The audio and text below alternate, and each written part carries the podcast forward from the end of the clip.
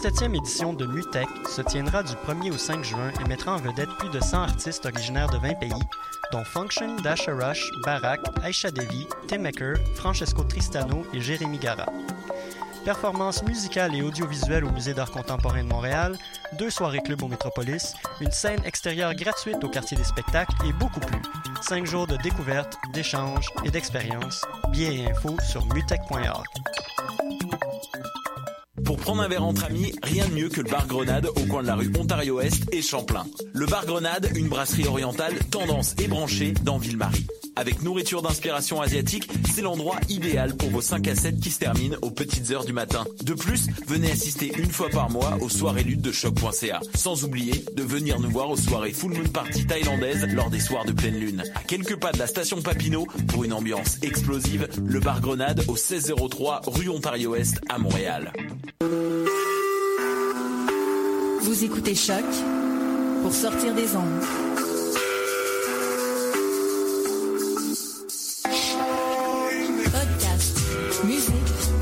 Découverte. Sur choc.ca.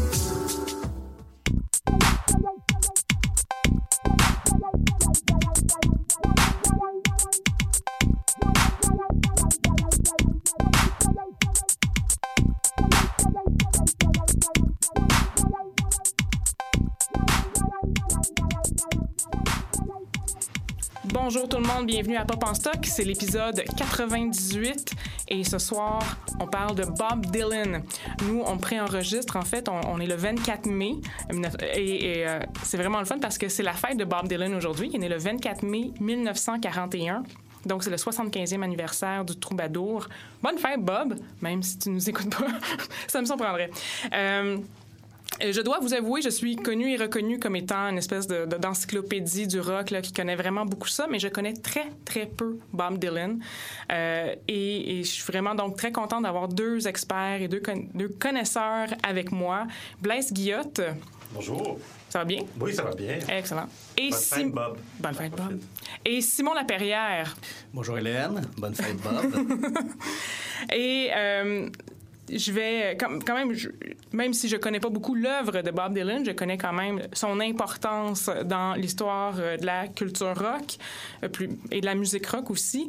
Bob Dylan est une espèce de comment dire, forme une espèce de trilogie avec les Beatles et euh, les Rolling Stones comme ayant vraiment formé les valeurs importantes de la culture populaire. Et Bob Dylan, qu'est-ce qui est vraiment intéressant, c'est au niveau de la euh, l'authenticité, quelque chose qui a vraiment beaucoup qui a vraiment beaucoup fait. Euh, il, a commencé à la fin des années 50, début années 60, euh, dans les petits cafés de New York. Il a repris beaucoup de... En fait, il reprenait des chansons folk traditionnelles, très influencé aussi par le country. Son- Woody Guthrie, c'est son idole de tous les temps. Avec qui il a collaboré? Oui, il a collaboré, oui, je pense. sur ses derniers, euh, sur ses derniers euh, enregistrements. Et euh, Bob Dylan était d'ailleurs allé, a vu Woody Guthrie sur son lit de mort, Mm-hmm. ce qui était un moment très influent sur son parcours créatif. C'est dans le film I'm Not There, d'ailleurs. ça, Tout à fait. On va en parler tout à l'heure. Je crois qu'on va en parler beaucoup. oui. Il y a beaucoup d'éléments dans ce film-là. Oui, tout à fait.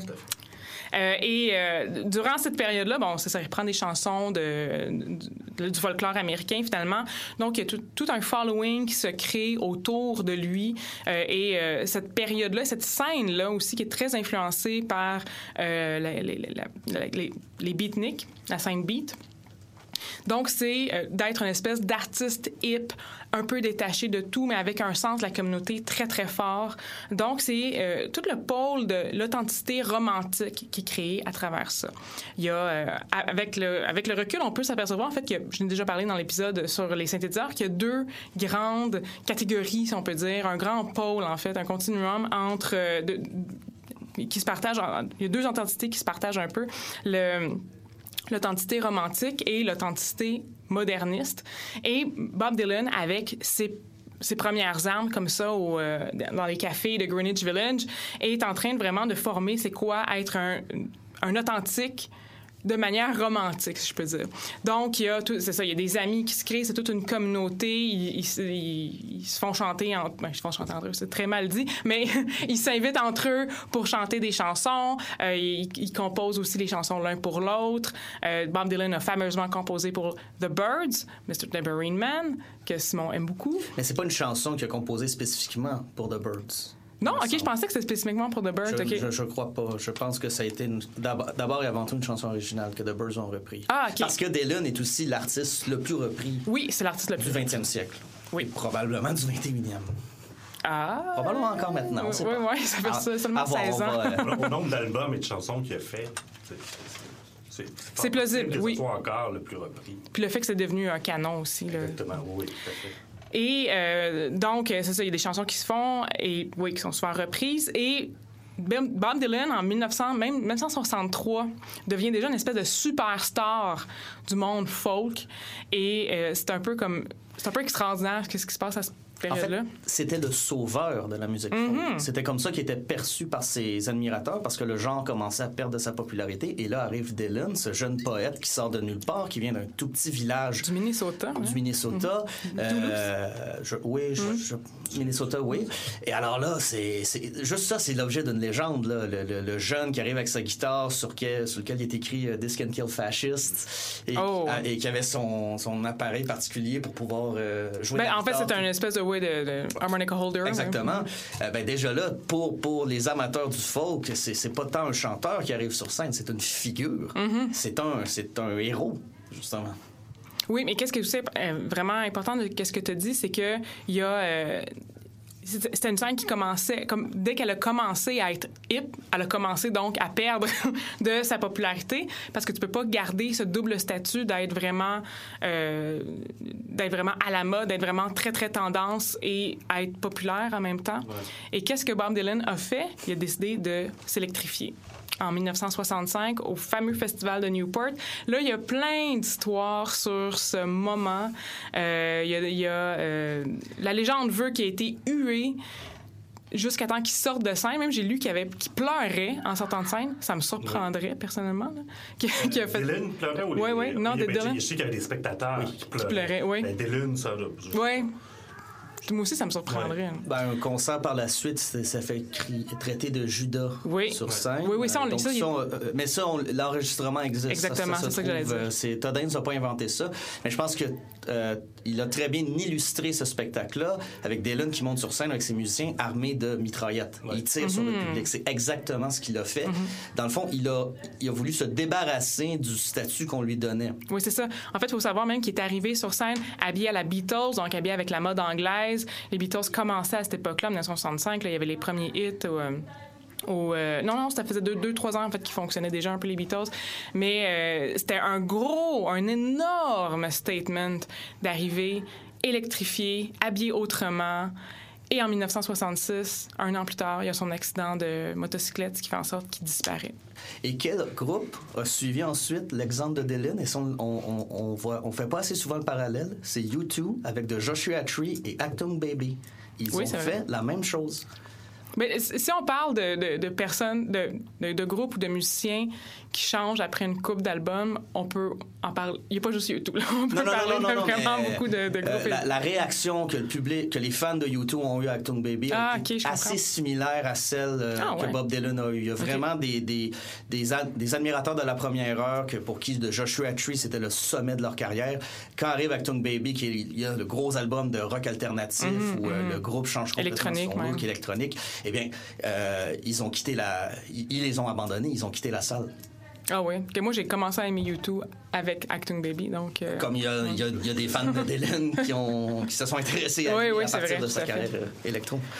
Et donc, euh, avec ce move, avec ce, ce move-là vers l'électrification, vers vraiment un changement, Bob Dylan a inventé, si on peut dire, presque, en tout cas, avec d'autres euh, protagonistes, mais a vraiment beaucoup formé l'autre pôle de l'authenticité, c'est-à-dire la- la- l'authenticité moderniste, où on joue avec les sons, on joue avec le personnage, on affirme vraiment qu'on est un... qu'on est un tu sais, c'est un personnage qui, qui est en train de, de, de- de se construire scène, de se mettre en scène. Voilà, merci. Et euh, le- que là, il y a le- on fait plus une critique de la société, que c'est moins dans une espèce de, de mouvement, de foule, de, de communauté. Comme oui, on peut tuer les fascistes, on peut comme renverser le pouvoir. C'est plus, on va se faufi- on va essayer de faufiler ou encore des aussi. euh, les fameuses chansons sur la sexualité là, qui reviennent tout le temps aussi sont très très populaires dans le rock. Et euh, puis euh, Bob Dylan a fait Lay Lady Lay aussi à peu près à- à- à- suite à Suite à son accident, c'est pour ça que la Oui. voix aussi euh, Bizarre, hein, différente de ce qu'on est hab- habitué d'entendre de lui. Mais aussi, euh, ce que tu dis là-dessus, c'est que Bob Dylan a toujours refusé de s'exposer vraiment publiquement. Il a, il a toujours été très évasif sur sa vie privée, à un point tel qu'il en vient à brouiller les pistes. Et le meilleur exemple de ça, c'est son Chronicles Volume 1, donc le le premier livre d'un projet d'autobiographie Oui. dont on attend toujours les les, la les- suite. le- la suite oui et euh, va-t-elle se faire un jour? Oh. à savoir Blaise l'a apporté, c'est pour ça que j'ai je fais une eh ben, euh, Blaise, tu vas être d'accord avec moi, c'est un livre très curieux parce que Oui, oui, là. Dylan, on n'a pas l'impression qu'il nous ment, on n'a pas l'impression qu'il invente des faits, mais les faits qu'il retient, ce sont des anecdotes. Oui. Donc, euh, il va parler d'un restaurant où il est allé. Euh, Il y a un très beau chapitre sur l'enregistrement de hum, Oh Mercy avec Daniel Lanois, donc album très important dans la carrière de Bob Dylan. Et plusieurs pages portent sur une émission de radio qu'il écoutait la nuit. OK. Et que faire de ça? Est le pacte autobiographique là-dedans? Euh, ça l'a euh, ça l'a surpris plusieurs lecteurs, alors que euh, moi, personnellement, qui, qui, qui aime beaucoup Bob Dylan, c'est à travers ça que je le reconnais le plus. OK. Donc, c'est en quelle année que ça a été publié? ça? A été publié au- euh, à- 2003 peut-être. Ok. Comme ça. Ben, Peut-être une- dizaine d'années. un, un truc qu'il fait dans le livre, par exemple, c'est que 2004. il parle toujours de My Wife. Mais si on connaît la, bi- la biographie de Dylan, on sait que, compte tenu des différentes époques Mm-hmm. que le, le livre aborde, ben, sa wife, ce n'est pas toujours la même. Mais elle n'est jamais nommée. OK. Alors ça, c'est quand même intéressant Ah comme oui, posture par rapport à sa, à sa propre vie. Mais il y a quand même, je trouve, dans le livre, euh, une certaine nostalgie. Que, sûr. tu sais, où il ment pas, mais c'est un mensonge nostalgique où euh, là, là, tout d'un coup, la musique folk, pour lui, est la chose la plus extraordinaire, la plus sublime, alors que, justement, il l'a comme trahi d'une certaine manière. Puis il l'a fait. euh, c'est pour ça que je serais un peu étonné qu'il soit parti en pleurant, parce que c'est sûr qu'il savait ce qu'il faisait. Oui, oui, complètement. Aussi, ça m'étonnerait vraiment savait très beaucoup. bien. Alors, à la limite, s'il pleurait, c'était du show aussi. Donc, tu sais, tout ce rapport-là, la musique folk qui était très tendue, qui a renié, qui a, parce qu'il voulait pas justement faire partie, il voulait pas être le leader ou le messie de quelque chose. Et, et là, tout d'un coup, qu'il valorise absolument. Donc, c'est, ben, enfin, c'est ça. C'est drôle, cette espèce de, de double rapport qu'il peut avoir avec sa propre histoire. Bien sûr, mais même en entrevue, euh, Dylan, c'est l'artiste qui, est le- qui a toujours refusé les compliments. Quand on lui dit que c'est le plus grand chanteur de l'univers, il se Ben là, referme non, c'est comme- pas un grand chanteur, je suis disons, le- l'un des plus grands poètes. Quand on lui parle Oui, de la oui. possibilité de remporter un prix Nobel, alors là, il se referme comme une huître, il refuse d'aborder ça. Euh, Dylan, en entrevue, c'est c'est- parmi les choses les plus hermétiques Mm-hmm, au monde. Il, il répond à peine aux questions. Oui, c'est vrai qu'il y a une, réputation d'être difficile. Puis les. J'ai lu aussi euh, un chapitre dans un, dans un livre en- qui s'appelle Between Montmartre and the Mud Club, où il parle, euh, l'auteur Bernard Gendron parle de la, comment, euh, comment la, la musique populaire et l'art se sont comme rencontrés à plusieurs époques. Et les- les- la période Bob Dylan, justement, de- comme la période ben, intéressante, il y a plein de périodes intéressantes, mais la période un peu cruciale et celle qui a été canonisée, 1963, 1965, 66, c'est la période où les premiers commentateurs de musique populaire, les premiers journalistes commençaient à dire oh il y a quelque chose qui se passe là qui est différent de ce que Elvis faisait il y a 10 ans. Euh, il y a les Beatles il y a les Rolling Stones il y a la côte ouest euh, tout le, le- le rock psychédélique. Et c'est beaucoup à travers ces journalistes là que le rock est devenu un art. Et Bob Dylan c'était un vraiment justement un des, protagonistes les plus importants qui était commenté. Et euh, notamment à cause justement à, à cause de son association à la musique folk, ben, au mouvement folk, qui, avait déjà une espèce de chape artistique autour, euh, à cause de son euh, association aussi avec les beatniks. Et euh, et à cause justement aussi de, cette posture qu'on savait jamais exactement c'est qui était, c'était vraiment c'était l'artiste de musique populaire à l'époque était le plus l'art pour l'art, art for art's sake. Il était déjà reconnu à l'époque comme étant comme ça. Donc, euh, cha- chapeau, Bob Dylan. Et bonne fête encore, je pense qu'on va le répéter comme bonne fête, bonne fête. 75 ans. 75 ans. Qui vient de sortir un album. J'espère qu'il va pas mourir dans trois jours là, comme David Bowie. J'ai vu un concert il y a peut-être 15-20 ans, j'étais sûr qu'il lui restait 2-3 ans. Il est encore là, puis il fait encore de la bonne musique. Puis, fait que, tu sais, Oui, puis un look vraiment intéressant avec sa petite moustache. oui, oui. Euh, ben, on peut dire quelques mots sur son nouvel album Fallen Angel. Je sais pas si vous avez eu euh, la chance de l'écouter, mais c'est magnifique. Oui, Et euh, Oui. quand, quand tu parles de romantisme, et là, on, on est à son summum avec Dylan qui reprend Frank Sinatra. Ah oui? Euh, c'est- là, ces deux derniers albums, ce sont plus des compositions originales. Il, C'est des il reprises. reprend les, il reprend le crooner dans le OK, fond. on va écouter une chanson d'ailleurs de son dernier album tout à l'heure, mais pour le moment, on va écouter Ballad of a Thin Man, une chanson de son époque canonique.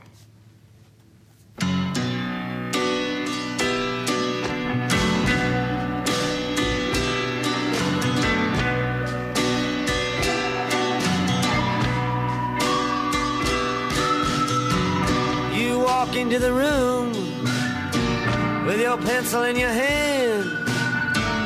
You see somebody naked and you you say, "Who is that man?" You try so hard, but you don't understand just what you will say when you get home. Because something is happening here, but you don't know what it is. Do you, Mr. Jones?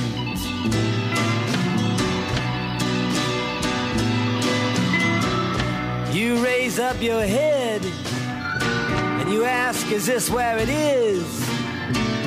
Then somebody points to you and says, It's his. And you say, What's mine? And somebody else says, Well, what is? And you say, Oh my God, am I here all alone? But something is happening and you don't know what it is. Do you, Mr. Jones?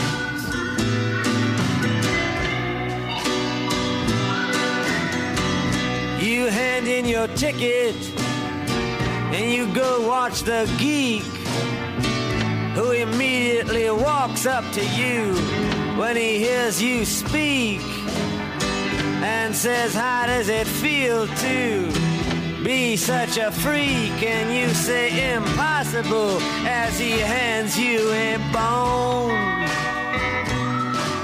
And something is happening here, but you don't know what it is. Do you, Mr. Jones?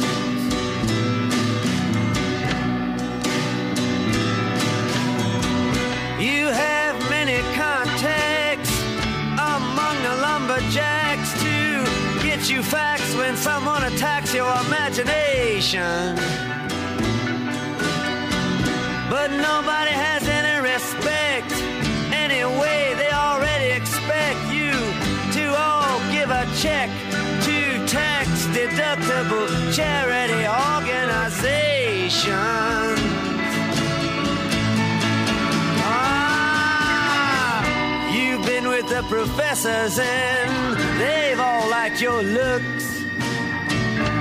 With great lawyers, you have discussed lepers and crooks. You've been through all of F. Scott Fitzgerald's books. You're very well read, it's well known.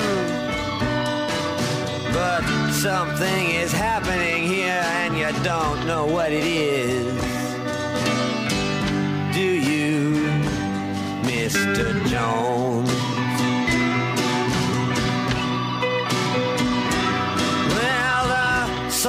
Swallower, he comes up to you and then he kneels. He crosses himself and then he clicks his high heels. And without further notice, he asks you how it feels. And he says, Here is your throat back. Thanks for the loan. And you know something is happening, but you don't know what it is. You, Mr. Jones? Now, you see this one eyed midget shouting the word now. And you say, For what reason? And he says, How? And you say, What does this mean? And he screams back, You're a cow. Give me some milk or else go home. And you know something's happening, but you don't know what it is. Do you, Mr. Jones? Well, you walk into the room like a camel and then you frown. You put your eyes in your pocket and your nose on the ground. There ought to be a law against you coming around. You should be made to wear earphones. Cause something is happening and you don't know what it is. Do you, Mr. Jones?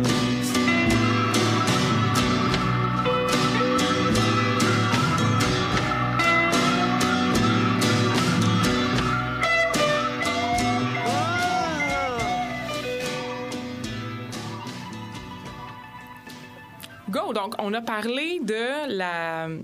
euh, du fait, justement, on a déjà parlé, on a déjà abordé le fait que Bob Dylan est une personne qui joue avec les conventions de la mise en scène, se fabrique beaucoup, et c'est ça dont Blaise va nous parler. Oui, ben c'est ça. En fait, moi, j'ai, c'est depuis euh, l'âge de peut-être 13-14 ans que j'ai découvert Bob Dylan. Et euh, évidemment, sa musique, ça m'a beaucoup touché, mais c'était vraiment le personnage, moi, qui m'a fasciné profondément. C'était justement révol... tu sais, révolté, révolutionnaire et tout, mais qui en même temps jouait sur plusieurs niveaux et tout. Il y avait quelque chose là-dedans qui me fascinait beaucoup. Euh, outre sa musique, parce que sa musique est très bonne, mais je suis pas un, un historien de la musique. Euh, J'ai, joué du piano quelques années, là, mais tu sais, je suis pas un expert là-dedans. Donc moi, c'était plus vraiment les textes Oui. et le personnage, Bob Dylan. Et justement, quand j'étais jeune, j'ai lu beaucoup de biographies qui ont été écrites sur lui. Et là, j'étais un peu euh, estomaqué parce qu'il y avait plein de trucs qui étaient complètement différents. D'une biographie à l'autre? Ah oui, biographie à l'autre et qui se contredisaient. Là, je me disais, ben voyons, ben, c'est quoi? C'est des gens qui manquent de regard ou je sais pas. Mais en fait, non, tu sais, c'est- pas tant ça. C'est que Dylan, justement, lançait sur plusieurs pistes, a menti sur bien des affaires de sa vie. Et je pense que c'était tout à fait conscient. Là. Je pense pas que c'est une maladie psychologique. Là. Mm-hmm, Je pense que justement, c'est quelqu'un de très privé, où sa vie privée, euh, on peut très peu y entrer. Et euh, et qui donnait pas accès à ça. Puis on peut, tu sais, on peut, moi, je juge pas ce du son, on peut très bien le comprendre. Et qui, qui a, qui a joué avec les médias, qui a joué Mm-hmm. avec le public, qui a joué avec ça. Donc, dans un certain sens, ça fait de lui un grand artiste, mais vraiment.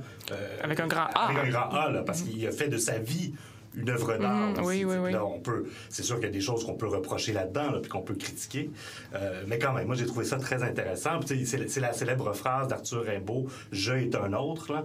Et Rimbaud était un, euh, une inspiration profonde euh, de Bob Dylan, comme Kafka oui. l'était aussi. Euh, donc, c'est des gens qui ont joué dans son imaginaire et euh, dont il s'est servi beaucoup. Et d'ailleurs, sa, sa jeunesse, où il a, il, il a eu ce contact-là avec ces, ces premiers artistes-là, il y a eu plein de rumeurs sur cette jeunesse-là. C'est un orphelin qui a été élevé avec des, des sioux. Euh, ou sinon, c'est un orphelin qui a grandi... Ben, pas un orphelin, mais il a grandi dans un carnaval. Ou, euh, Une fête foraine, hein, Une oui. fête foraine, exactement. Puis on- dans I'm Not There, il y a une référence à ça, où le personnage de Richard Gere, qui est en fait Billy the Kid, qui est une autre Mhm, oui. inspiration de Dylan, passe dans un carnaval et il voit tout ça. Dans, ça fait une référence à ce, ce contexte-là de l'enfance de Dylan, qui est absolument faux. Là. Dylan, justement, grandit adulte au Minnesota, dans une famille de classe moyenne, bien sais, avec ses défauts comme nos familles en ont Oui, tous, oui, là, oui. rien d'exceptionnel. C'est un enfant qui, est- qui est éduqué, qui est somme toute assez sage. Euh, il y a aussi des rumeurs comme quoi il faisait plein de feu, qu'il vivait dans la rue. Ça aussi, grosso modo, c'est assez faux. En fait, son vrai nom, même, c'est Robert Allen Zimmerman. Tout à fait, tout à fait. C'est Robert Zimmerman. Bon, c'est- puis Dylan serait une référence au poète euh, Thomas Dylan. Exactement. Ou Euh, Dylan Thomas, je me rappelle. Dylan Thomas. OK, merci. Dylan Thomas. Et euh, bon, ben Robert, Bob, là, C'est sait correct. Mais en même temps, il, il cache aussi toute sa judéité là, là-dedans. Oui, on, on y reviendra, là, mais tu sais, qui, va reprendre d'ailleurs dernièrement. Là, là, là, là, il, il est full juif. là, Ah oui, là, ok. là. Mais il est passé par toutes les religions avant, donc on y reviendra. Mais donc c'est ça, toute sa jeunesse, elle, elle- elle est très, euh, elle est très controversée. Puis justement, en 1962, euh, il y a un journaliste, en 1963, il y a un journaliste Walter L. Dott euh, qui va écrire un article dans le Daily Times où il Ok. dit mais c'est complètement faux. Toutes ces histoires-là. Déjà, ok. Euh, oui, déjà, c'est- c'est tôt, là. Puis va dire, c'est un petit gars de la classe moyenne, il n'y a absolument rien de révolutionnaire. C'est un, un petit bourgeois, là, qui euh, s'amuse à se la faire, tu sais. Alors, il va vraiment rentrer dedans. Et on le voit aussi, ça aussi dans I'm Not There, dans, euh, il y a un journal, quand, c'est Kate Blanchett qui joue Oui. un des personnages de euh. Et d'ailleurs, c'est le journaliste qui est dans la limousine, qui le confronte sur des choses, et qu'on voit dans Ballad of, of a Tin Man, qui se promène dans, dans Ah, cet univers-là. ok. Et on, on comprend que c'est probablement ce journaliste-là qui a attaqué très sévèrement Dylan. Et ça a été contredit par Dylan, par contre. Oui. Il a dit euh, non, non, je parle pas de ce Ouais. journaliste-là. En fait, il, il- il affirme, et ça, c'est quand même élégant. Euh, pour cacher la vérité, qui s'en souvient plus. Ah, disait oui. tous les journalistes étaient pareils à cette époque-là. Je peux pas vous dire, de- je parlais duquel spécifiquement. Ouais, c'est ça. Ben, parce qu'après ça, ça a été repris par d'autres journalistes qui ont continué à enquêter. tu sais. Puis Bon, on va moi- tous être le Tin Man. Ben, non? C'est ça, exactement. tu sais. Puis moi, moi, je m'en fous à savoir tu sais, ce qui est vrai ou pas vrai. Mm. c'est- un chanteur, là. Je veux dire, c'est pas, Oh, ouais, pas. Il dirigeait pas les, les États-Unis, là. C'est pas grave, là. Mais puis, puis je trouve ça intéressant, justement, qu'il ait joué là-dessus énormément. Donc, tu sais, il y, a- il y a tout ce rapport-là, justement, euh, où il se met en scène très tôt, en fait. Très tôt, et même en 1965, il va faire une entrevue dans, dans une revue là, qui s'appelle euh, Village. Bon, moi, personnellement, je connais pas. Peut-être que c'était très connu à l'époque. Et on voit que déjà, il, se, il se fait une mythologie, là. Il se positionne. Mhm, oui. le, le journaliste lui demande qui sont tes influences. Alors, il va dire Hank Williams, qui est un chanteur Oui, country oui. Mhm. énorme de l'époque. Bon, on voit la référence. Marlon Brando, qui est l'acteur hot de l'époque, un peu rebelle. Et, là, là. Et après ça, il dit deux choses très, très, très, euh, un, peu, un peu surprenantes, où il va parler de Captain Marvel, alors que moi, je connaissais pas du tout Captain Marvel, et de, et de euh, Clark Kent. C'est- Ah, c'est un peu. Superman, oui, oui. ouais, maintenant on comprend, mais là, pourquoi il nous sort deux super-héros, euh, et euh, justement euh, Captain Marvel qui est... Alors qu'il veut pas être un messie, hein? Non, aussi, non, non, hein? non, non, ben, c'est ça. Mais, sais, mais, mais là, c'est ça que c'est intéressant parce que, euh, et, bon, Captain Marvel, moi, je le connaissais pas. Alors, tu sais, pour les auditeurs qui le connaissent pas, je pense que Clark Kent, on sait tous, je pense que c'est Superman, ça va. Captain Marvel, c'est un super-héros qui existe encore. Oui. Dans les, mais c'est pas le même, c'est dans les années 40. Il s'appelle en fait Shazam et il va être récupéré par Marvel après. là. Ok. Et, et c'est un petit garçon qui peut se transformer en adulte super-héros. Et Ah, qui devient un super-héros et tout. Dans les, a- dans les années de Bob Dylan, il, il est plus très populaire, mais dans les années 40, euh, 50, alors que Bob Dylan est plus jeune, il est euh, pratiquement aussi, sinon plus populaire que Batman, Superman et tout ça. OK. Et ce qui est intéressant, c'est qu'il dit précisément. euh, il, il dit les noms Captain Marvel et euh, euh, Clark Kent? Clark Kent. Donc, ce n'est pas Superman. Alors, c'est Mhm, c'est dans tous les cas, c'est le, c'est c'est le faux, en fait, qui l'aime. Oui, qui c'est- l'inspire. ok, oui. C'est pas le petit gars, c'est pas Billy Patterson, je pense qu'il s'appelle, c'est pas le petit gars, c'est celui qui devient le héros. C'est le Et c'est pas. Superman, c'est pas Clark Superman, Kent. c'est celui C'est qui son est le avatar. C'est l'avatar. Donc, il tu sais, il y a l'espèce de pastiche de ceux qui l'ont inspiré, c'est les pastiches. C'est pas les vrais, là. Donc, il y a déjà quelque chose là qui met en scène où il y a l'espèce de, de mythologie. euh, tu sais, c'est un héros, mais c'est pas le héros, justement, c'est le pastiche du héros. C'est pas, pas le vrai, tu sais. Puis là, ben, évidemment, il y a euh, le, le- le- le scandale de la guitare électrique Oui. là, dont tu as parlé. Mais qui participe encore une fois à la mythologie, comme tu l'as dit, là, qui participe à, à cette espèce de, de- de changement paradigmatique de l'authenticité. Mhm, veut, là. Mais là, là, il change là, encore une fois. Il change sa mythologie, il s'en va ailleurs.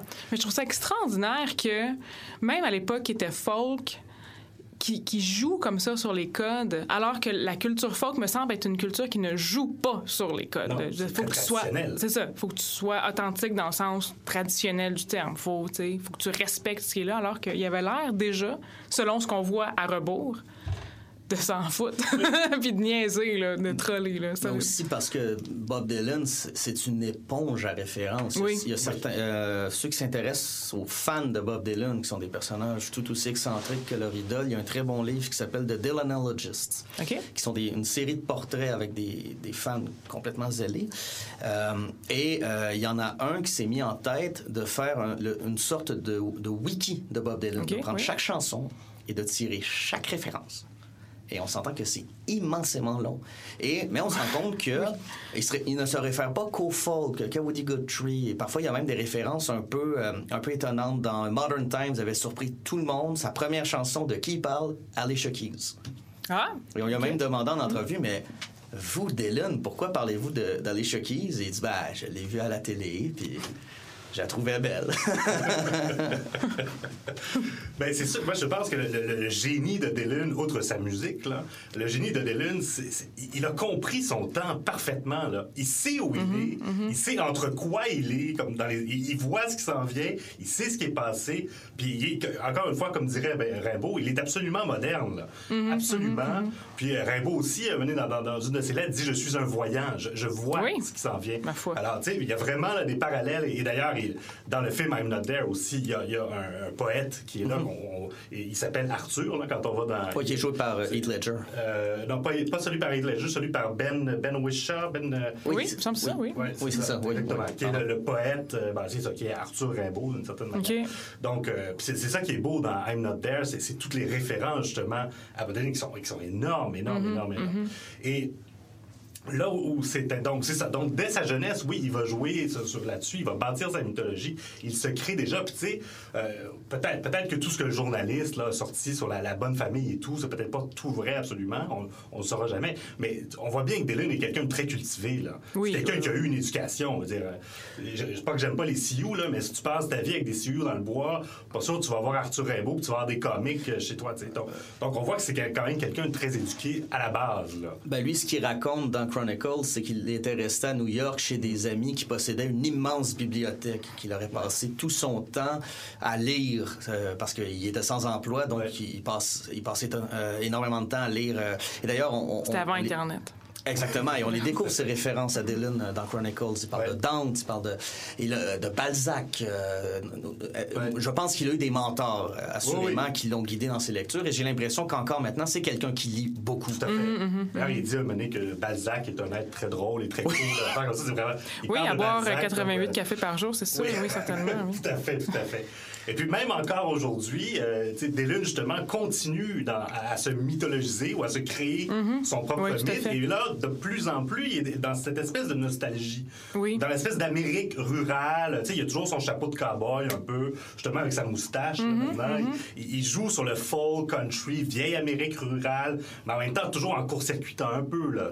Ben, si c'est Frank Sinatra qui reprend sur son dernier Ouais, album, euh, exactement. voir. euh, Puis, euh, je, je sais que de, de- dans plusieurs derniers concerts qu'il a fait, moi j'en ai pas vu dernièrement, le dernier c'était il y a plusieurs années, mais il arrive sur scène avec un, un grand drapeau américain.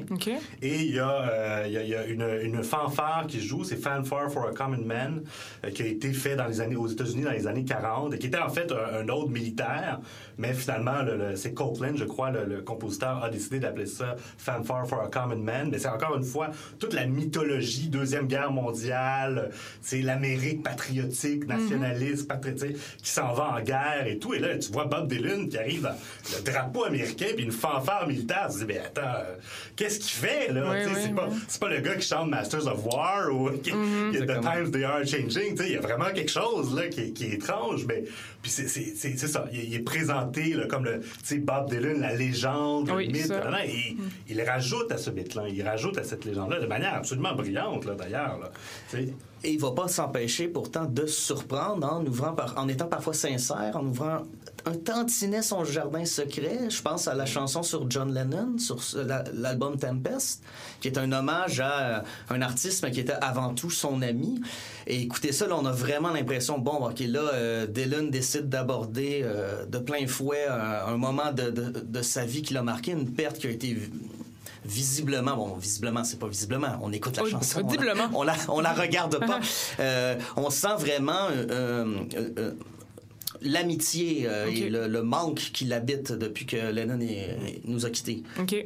Ça va- moi, je, je vais avouer, comme je l'ai dit tout à l'heure, que je connais. C'est en quelle année, ça? Fait que je Euh. Tempest, on parle de 2014. OK, donc c'est tout 2014, récent. Donc ça 2015, fait, oui, ça fait quand même 34 ans donc après la mort de John Lennon. Et, et c'est ça qui étonne, puisque ça lui a pris 34 Oui, ans oui, tout à fait. pour aborder ça. Les chansons sur John Lennon sont plutôt sorties en 1981-82, en effet. Exactement. Et, et- et- et je pense que c'est ce qui, est- ce qui est toujours bien avec Dylan, c'est qu'on peut, on pourra toujours décrire sa carrière avec, au moment où, on, s'y attendait le moins, Mm, ok, ben, ouais. Dylan a fait ça. Euh, comme euh, tu sais, c'est quand même un artiste que- qui a enregistré une chanson avec Wyclef Jean. Euh, il est monté sur scène avec les Rolling Stones pour faire Like a Rolling Stone. Ah ben oui. ça. Il a fait un vidéoclip a comme un an, me semble, l'année dernière, ou il y a deux ans. Il a fait son premier vidéoclip ou quelque chose comme ça pour Like a Rolling Stone. Ah oui. Qui était excellent d'ailleurs. En en fait, on pouvait changer, c'est un Oui, vidéoclip oui. interactif, on pouvait changer les, les, les canaux de télévision, puis il y avait tout le temps quelqu'un qui faisait du lip sync finalement sur la chanson.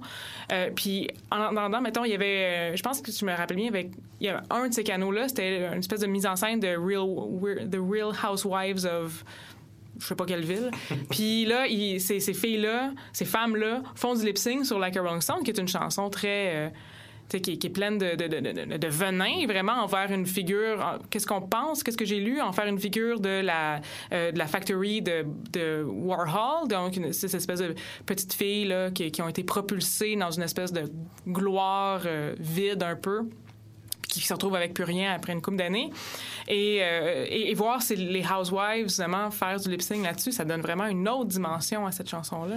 Jeune, jeune fille sur laquelle j'oublie le, le- le titre, mais on a, il y a un film sur. C'est pas Eddie Sedgwick, mais ça, c'est la plus connue de- des Factory Girls, mais... Oui, c'est celle, qui est, celle qui est décédée de façon Oui. assez tragique. Il y a, un- il y a un film qui a été fait sur elle dans lequel euh, un, un personnage qui n'est pas nommé Bob Dylan euh, apparaît, mais c'est assez évident que c'est lui. lui.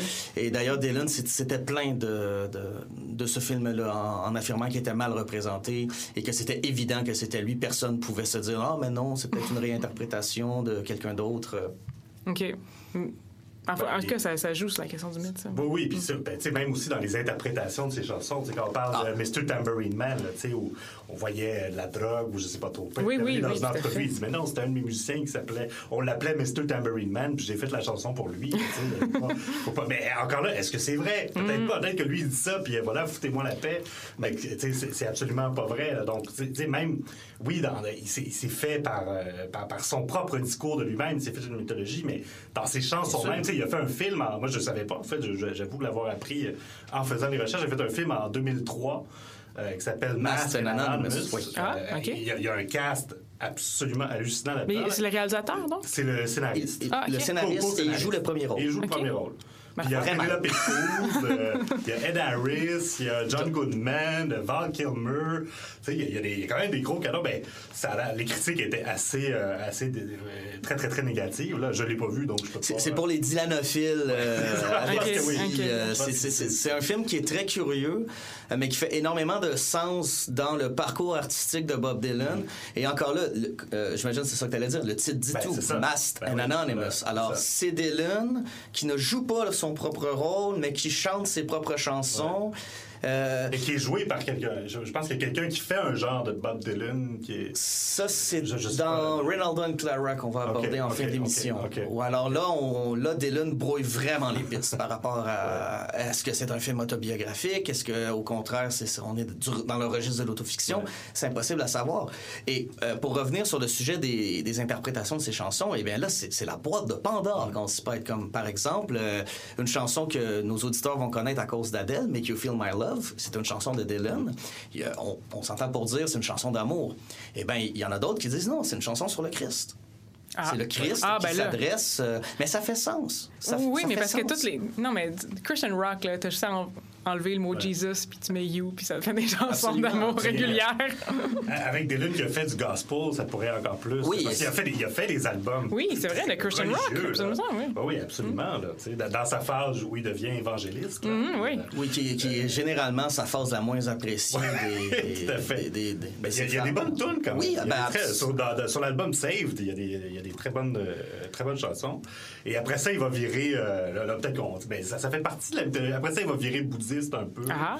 Et là, il est rendu, euh, là, il est rendu à, Les re- il est redevenu juste, mais encore une fois, là, avec le, euh, ben, c'est pas une secte, là, mais un groupe euh, Shabbat qui est, euh, qui est, qui est beaucoup plus orthodoxe. tu sais. C'est, c'est des juifs orthodoxes. Euh, puis il a été vu aussi avec des, des mormons, euh, dans des télétons de mormons. tu sais. Fait que Des c'est- télétons? Ah oui, oui, il était avec, avec un, des, euh, un des fonds. En tout cas, c'est le gars sur qui est basé Big Love. Là. J'ai, j'ai oublié Ah, son oui, nom, oui, là. oui, oui. Mais il a été un téléthon avec lui en l'honneur de ce gars-là. Fait que, tu sais, c'est, c'est- qui, qui est-il vraiment, Bob Dylan? Mm-hmm. Il est, tu sais... euh, à quelque part, il est profondément postmoderne, là, si on veut utiliser le terme, parce que c'est, c'est le, le flux des identités. Bob Big Dylan, time, l'incarne hein, ouais. solide. Et, et d'ailleurs, euh, le, le titre I'm Not There de Oui, fait. C'est un film sur Bob Dylan, mais il est pas là. Non, il est pas là. Il est pas là. euh, et euh, le sous-titre français de, de la traduction française, c'est I'm Not There, les visages de. Bob Dylan. Et, et justement, c'est qu'il y a eu plusieurs Dylan. Il y a Ben, eu, c'est euh, ça. Et il y en aura des milliers d'autres. Il y a- il y a ceux que il y, a, il y a ceux qu'on projette en lui. Ouais. D'un point de vue personnel, euh, moi, je, je pourrais dire que pour chacun de mes états d'esprit, il y a la chanson de Bob Dylan qui s'y accorde. Exactement. Et, et- et- et j- simplement appréhender les pièces comme ça, c'est se dire bon, ben il y a plusieurs, il y a plusieurs, il y a plusieurs Dylan. Exactement. Puis je pense qu'on peut, on peut conclure avec une phrase de Bob Dylan. Je pense que c'est dans Oh Maman où en fait où il dit If you're not be, if you're not busy being born, you're busy being dead. Oh, Or you're Ok. busy dying. C'est dans euh, let's go, le Dylan, Ah. Dylan Phil. euh, zut. Ça, c'est pas Oh Maman. C'est, euh, au moment, euh, c'est, c'est- c'est le refrain, c'est euh, euh, I'm only, cr- oh maman, I'm only crying, mais le nom de cette Ouais. chanson-là, euh, elle, elle m'échappe. C'est- Mauvais fan, mauvais fan. Oui. En fait, on va écouter Visions of Joanna. Oui. Tu l'as choisi pourquoi? Ben, c'est une chanson que j'aime beaucoup de Dylan parce que c'est un peu le côté euh, mystico-folk de Dylan, tu sais, euh, qui, a plein d'images, plein de métaphores qui sont... Ouais, c'est ça. C'est- l'univers mystico-folk de Dylan, moi, je le trouve dans cette chanson. Et il y a tout le mystère de qui est Joanna. Ben, Ah, ça. oui, oui. Parce qu'on pense que ce serait Joanne Bowles, qui aurait été à la fois sa muse et sa, sa conjointe pendant plusieurs années, mais... On n'est pas sûr. C'est pas ça, on n'est on est jamais sûr de rien. Donc, Visions of Joanna.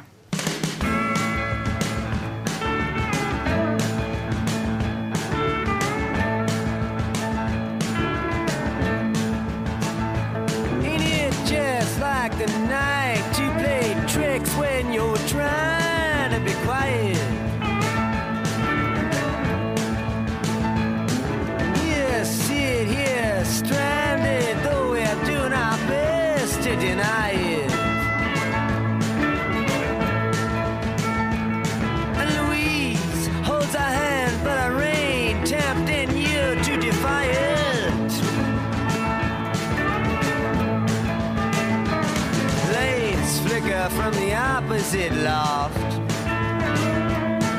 In this room, the heat pipes they cough. The country music station plays soft, but there's nothing, really nothing to, to turn off.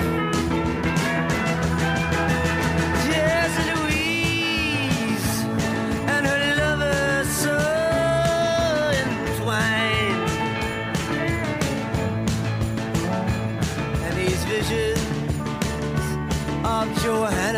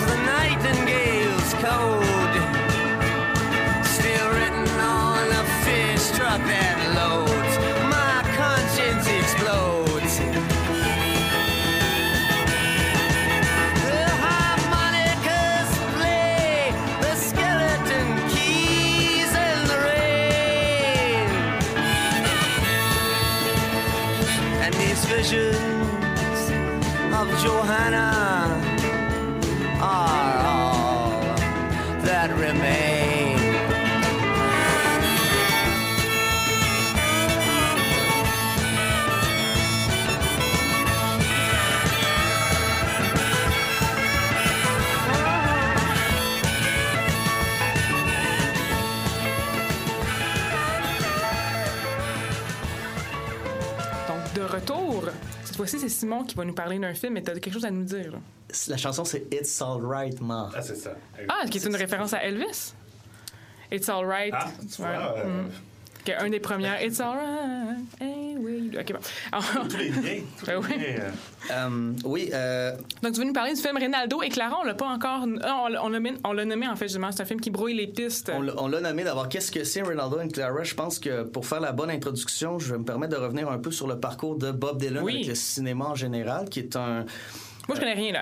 Apprends-nous ouais. tout. C'est un peu un, un- un- un- un territoire de recherche encore un, peu vierge. Je trouve qu'on on n'a pas encore abordé de plein fouet l'influence que... Ben d'abord, l'influence que Dylan aurait pu avoir sur le cinéma. On s'entend que euh, ses chansons apparaissent dans tellement de films que ça, ça devient un nombre, ça devient en soi une bibliothèque de Oui, Babel oui, de, oui, de oui. tous les de, tu- de- de tous les, les nommés. Euh, mais inversement, Bob Dylan s'est énormément intéressé au cinéma et euh, là, je, je parlais en tant que fan, il a écrit la plus belle chanson sur le médium qui est Brownsville's Girl, qu'il a écrit avec Sam Shepard, qui est une, une- une chanson très longue, elle dure quelque chose comme 7 minutes, où c'est l'histoire d'un homme qui va raconter ses, euh, les aventures amoureuses qu'il a eues euh, avec des femmes à travers ses souvenirs de cinéma. Donc, pour lui, euh, aller voir un film, ça va lui évoquer des souvenirs. Et simplement ça, c'est la relation que les cinéphiles entretiennent généralement avec, avec le cinéma. Et il va même dire une phrase très belle sur que, comment définir le cinéma. Il va décrire un film en disant il se souvient plus de quoi s'en rappelle, mais all I know it, it was about the way people moved. Et on sait que le cinéma c'est l'art du mouvement, donc c'est Oui, intéressant oui. euh, comme type de description. Et le fait que euh, il a écrit cette chanson-là avec Sam Shepard, qui est un homme de théâtre, mais qui Mm-hmm. est également un cinéaste, qui est un scénariste, qui est un acteur, euh, fait en sorte que on pourrait émettre que Brownsville Girl, c'est un peu le brouillon de Ronaldo and Clara, ou plutôt la, la, la chanson qui vient accompagner ce film-là. Alors, qu'est-ce que c'est euh, Ronaldo and Clara? C'est un film que euh, Bob Dylan aura produit en aura produit, écrit, réalisé, monté, il va y jouer un rôle. Euh, il va évidemment composer la- les chansons en 1978. Alors, euh, Dylan était déjà très présent dans le cinéma avant ça. Euh, c'est pas son premier film, c'est son second parce qu'il avait réalisé un documentaire qui s'appelle Eat the Document. On avait pu le voir comme acteur dans Pat Garrett and Billy the Kid de, de Sam Peckinpah. Et d'ailleurs, la légende raconte que Peckinpah ne, ne savait pas qui était Dylan. Ah, oui, oui. Ce qui est, c'est ça, ça se peut pas. Je, je m'excuse, ça, ça se peut pas. euh, C'est impossible. C'est impossible. Je veux dire, ce serait comme si euh, Paul Schrader, quand il a fait The Canyons, ne savait pas qui était. euh, euh, euh, Lindsay Lohan. Lindsay Lohan, c'est ça. C'est, Ah, c'est- absolument impossible. Et d'ailleurs, Dylan parle très brièvement de ce film-là dans Chronicles en disant Tout ce que j'ai fait, c'est monter sur un cheval. Et Ben, il aussi était, ben, dans- durant les années 60, la vedette d'un documentaire par The Appian Baker aussi. absolument. Qui, euh, Don't look back. Don't, Oui, merci. Look Back, dans lequel euh, on a droit à un Dylan euh, efféminé, profondément détestable. Oui, oui, la vraiment, fameuse euh, scène où il essaie de, de, de, de trouver qui a jeté un verre par la fenêtre. Il est furax. il veut trouver la personne parce que ça se fait pas. euh, et c'est c'est d'ailleurs euh, le, le, le personnage que- qu'interprète Kate Blanchett dans There est-. c'est une, une copie conforme du Dylan de, de Don't Look Back. Et donc, c'était pas anormal que Dylan éventuellement reçoive le- un contrat pour euh, réaliser un long métrage. En fait, ça faisait énormément sens puisqu'il n'est pas, il n'était pas le premier musicien de son acabit à, se- à s'être euh, tourné vers la caméra. Et il va produire un film euh, d'une durée de 4 heures. Oh my! OK.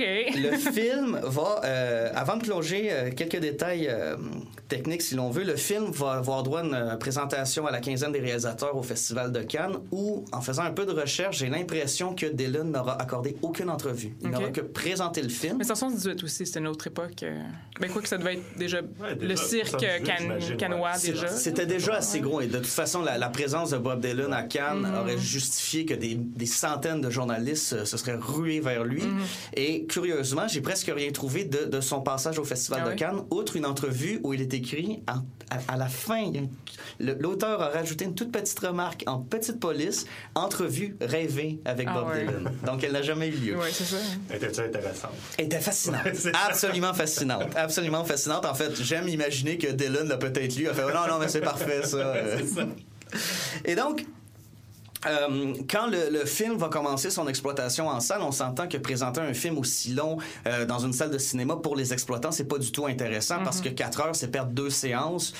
Et euh, le producteur va insister à ce que Bob Dylan remonte le film en un montage d'une heure et demie. Oh, c'est quand même un défi. oui, mais pourquoi Qu'est-ce qu'il a fait? Eh bien, euh, le film comporte plusieurs scènes de concert et ce que Dylan va conserver pour son pour la nouvelle version, la nouvelle mouture, ce sont principalement des scènes de concert. Donc ça vient. un- J'ai pas vu cette version-là, mais j'imagine que c'est un un rock un rock film Ah, ok. euh, pas particulièrement intéressant à part si Ou c'est Bob Dylan qui chante. Ou c'est ça, oui, exactement. Selon un rôle. là. C'est c'est pas. Ex- Là, il, là, il est, euh, c'est des, c'est des images de concert. OK. Et euh, Dylan va être très déçu de ce montage-là et va retirer le film complètement du marché et on ne peut plus voir Ah, Ronaldo c'est ça qu'on Clara. l'entend. OK, parfait. Bon, c'est euh, C'est pour ça que je n'ai jamais entendu parler. Dylan a pris le film et l'a mis aux oubliettes complètement. Mais pour les fans qui, qui savent vous chercher, il y a une façon de le voir parce que par un concours de circonstances que parfois on n'explique pas, il s'adonne qu'une nuit en Angleterre, la version de 4 heures a été diffusée à la télévision.